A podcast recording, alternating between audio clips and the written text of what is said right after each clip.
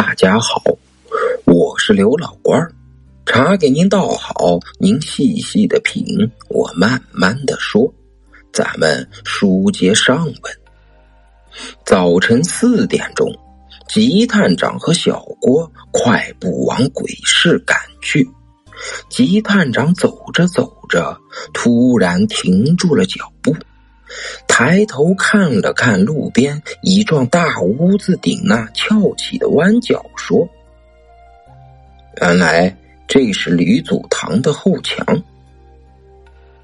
小郭问：“难道你又发现什么了？”“呃，现在还不能确定。”吉探长低下头，好像在脑子里仔细的搜寻着什么东西。等等，我好像……就在这时，突然呵呵呵传来一阵阴冷的笑声，那探把探长和小郭吓了一跳。二人顺着声音一看，只见路边的树下有一个拿着扫把的黑影正向他们移动。你是谁？难道是欧洲的女巫？小郭紧张的喝问：“我们还没到鬼市呢。”“什么女巫？”那个黑影有些不高兴的说：“我是这里的清洁工。”他接着又没好气的说：“你们是高买吧？从吕祖堂的后墙可是进不去的。你们还是去找那些落单的行人吧。”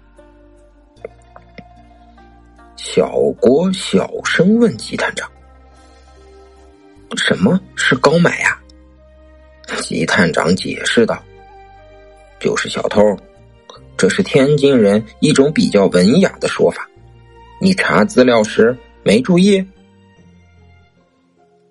谁知道这也要查？”小郭有些委屈的说：“为了缓解一下尴尬的局面。”小郭又转而问清洁工：“人这么少的时候，偷东西也能成功？怎么不能？”清洁工不容置辩的回答：“前几天晚上，我在工棚里休息时，看到一个带包袱的人从这里走过。可过了一会儿，那个人又气急败坏的走了回来，包袱却没了。”他弯腰取背，找了好一阵，没有找到，只好走了。过了一会儿，另一个人抱着包袱从这里走过，看样子好像挺得意的。你说这不是小偷得手了吗？吉探长听了一下子又来了精神，走近问道：“那带包袱的人和偷东西的人？”你认识吗？清洁工想了想说：“那天晚上正好下着小雨儿，那人又穿着戴帽子的大衣，没看清楚，应该不认识。我待在工棚里，也没出去和他见面。至于那个小偷，我就更无从认识了。你还记得什么？”小郭没等探长接着问，就急切的问：“清洁工说，就记得那个穿大衣的在这里摔了一跤，膝盖好像伤的不轻，从怀里掉出一个圆包袱，然后他又赶忙捡了起来。”吉探长听了，显得很兴奋。他拿出证件，在清洁工面前一晃，继续问：“我是查案的探长，你的证词可能对我们有帮助。将来到了法庭上，你还敢这样说吗？”“那有什么不敢？”清洁工被这突然的逆转弄得有些奇怪，但他还是忍住没问探长为什么这个时候出来查案。一旁的小郭忍不住对清洁工说：“你知道的还挺多啊。我算什么？我的搭档丁长毛知道的那才叫多呢。他虽然是皇姑庄人，可他经常闲的时候跟那些有钱的大老爷们做室内清洁。这十年来，他几乎把天津城摸了个透。不过这几天不知道为什么，他却没来，害得我一个人干两个人的活清洁工絮絮叨叨的，好像有一肚子怨气。皮探长告别了清洁工，加快了前进的脚步。小郭依旧在后边快步小跑，边跑边鼻切的问：“探长，你是不是有什么线索了？我们不用去鬼市了吧？”但是探长的沉默使他只得跟着继续向老城墙走去。鬼市十分热闹，无数摊位几乎占据了整个地面，显得十分拥挤。除少数几个摊位上有斗大的灯光外，大多数摊位就是借着天光和临近摊位的灯光。勉强支持，不论是买主还是摊主，都在窃窃私语，像是真在做什么见不得人的事儿小郭很快被一些地摊上的小玩意儿吸引住了，忍不住停下来看了又看。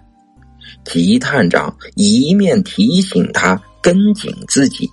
一面仔细看着每一位摊主的脸，走了一阵后，吉探长仿佛在告诉小郭，也仿佛自言自语：“没有何老福啊，没有就对了呀。”小郭自信的说：“我要是摊上这么一档子事儿，我也不出来了。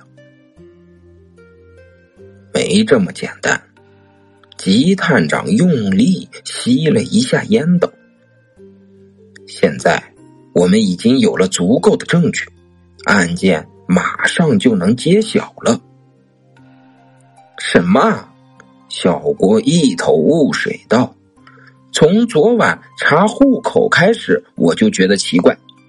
我们掌握的这些东西没有什么价值啊。”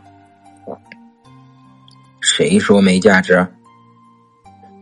吉探长笑道：“就拿昨晚查户口来说吧，你还记得什么内容？”“嗯，我们查到刘氏以前是结过婚的，但是在嫁给王静元之前离婚了，然后她前夫的户口就没有了。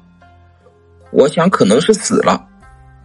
何老福全家都是农村户口。”除了妻子之外，家里还有几个小孩子。任立奎是天津市区的户口，从小就在这里长大。就这些了，有什么用吗？当然有用。吉探长用食指敲了敲自己的宽檐帽。只要你仔细动动脑子想想，将这些琐碎的线索串联起来。真相就很明显了。吉探长接着根本不顾正在发愣的小郭，吩咐道：“通知李局长，让他通知所有相关人员，两个小时后在吕祖堂集合。到时候我会把这案子的一切当场解释给你们听。对了，差点忘了告诉你。”刚才我在鬼市买了些东西，你先帮我扛着。